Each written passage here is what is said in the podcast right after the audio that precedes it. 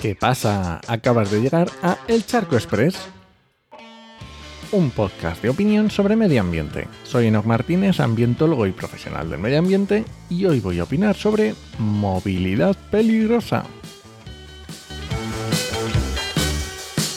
El martes pasado hice un charco sobre las elecciones cuando hablamos de movilidad. Y la tesis del artículo que intenté explicar es que utilizamos el coche más de lo que nos gustaría que, no utilizamos el coche porque nos guste, vamos. Que estoy generalizando, que seguro que hay gente que disfruta mucho conduciendo por ciudad, con los atascos, semáforos, paso de cebra, hay gente pato. Bueno, eso, que lo utilizamos porque es la mejor alternativa. Porque si la otra alternativa es tardar una hora más, pues eso no es ni una alternativa ni es nada. Pues justo hoy te traigo un ejemplo y a la fuerza. Ya verás, ahora te cuento. Yo vivo en Ciudad Real, una capital de provincia de unos 80.000 habitantes, una ciudad muy cómoda para vivir, del tamaño justo mm, para mi gusto. Y normalmente me desplazo andando. Para ir al trabajo y andando, él dice que tardo 14 minutos, me extraña, bueno, parece un poco mucho, y en bici dice que 4 minutos. Pero por no subir y bajarla del, piso, la bici, mm, pues la verdad es que voy andando. En en mi día a día no necesito más. De vez en cuando utilizo la bici, que normalmente es para ir a la escuela de idiomas dos veces a la semana, si no llueve, bueno, ya sabes. Puedo ir andando, que Google dice que son 12 minutos, pero en bici 4 minutos. Aunque parezca la misma distancia que a trabajar, la infraestructura urbana influye en qué elegir. Porque para ir al trabajo paso por zonas peatonales que no me gustaría en bici y para otra pues es más sencillo. Pero bueno, ya está. Y muy de vez en cuando utilizo el coche. Hoy tenía que ir a Miguel Turra, es un pueblo que está literalmente pegado a Ciudad Real. A donde tenía que ir está a unos 7 kilómetros de mi casa. Las opciones son ir andando, que se tarda, según Google, una hora y 20 minutos, y luego volver. En bici, 20 minutos, ¿vale? En autobús, por las frecuencias que son horribles, eh, implica que tengo que salir de mi casa o que tardaría 45 minutos para estar luego en el destino a la hora que yo necesitaba. Y en coche son 15 minutos.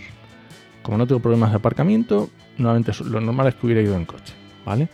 Porque la alternativa real es la bici, pero por el calor, que no hay, la verdad es que no hay una infraestructura amable. A veces voy en bici, pero el 100% del trayecto voy por la calzada, como si fuera un coche. En algunos tramos hay algo parecido a un carril bici segregado, pero donde es practicable me desvía de mi destino o tengo que andar bajando y subiendo de la bici para cruzar pasos de cebra y cruces y es un rollo. Y en otras zonas está tan sucio de grava que he pinchado varias veces, o sea que no. Bueno, pues hoy tenía el coche en el taller, no había alternativa, así que he tenido que ir en bici que aparte de llegar sudado, que a no ser que vayas al gimnasio no se me ocurre ningún sitio donde no te miren mal, pues ya está, he llegado sin más problemas. Es un trayecto que he hecho otras veces, no tiene más. Pero a la vuelta, ay, a la vuelta. Aunque a la vuelta el camino es bastante parecido, aprovecho, ahí sí que aprovecho un tramo de carril bici que la verdad que se agradece, y al terminar justo ese trozo de carril bici he llegado a la calzada normal y me he encontrado con una rotonda. Pues nada, yo con mis luces y reflectantes, levantando los brazos para señalizar, ya sabes, he entrado en la rotonda sin problema.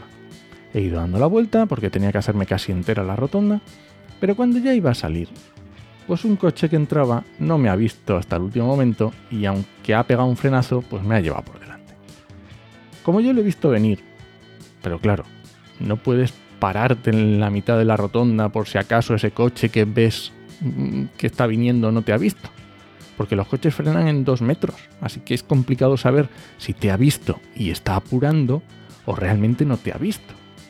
Así que como yo estaba preparado, porque lo estaba viendo venir, pues me ha dado el golpe, pero yo he saltado, he caído de pie y no ha pasado nada más. Ya está, estaba perfecto, no me ha pasado absolutamente nada.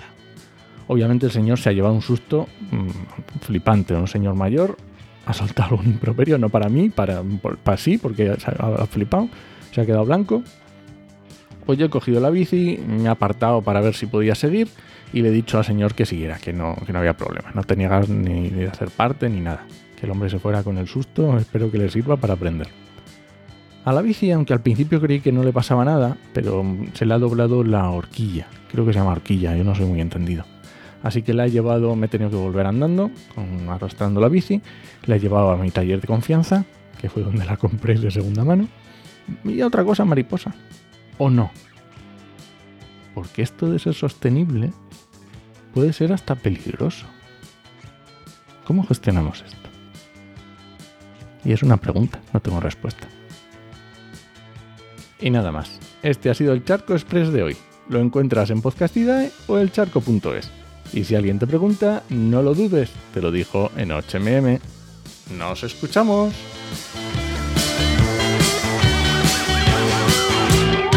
Oye, vamos a ver, que tener ideas para un podcast diario con temas que sean relevantes y sobre los que yo tenga cosas relevantes que aportar no es tan sencillo como parece. Así que no podía desaprovechar esta ocasión. Esto que me ha pasado tenía que rentabilizarlo de alguna manera.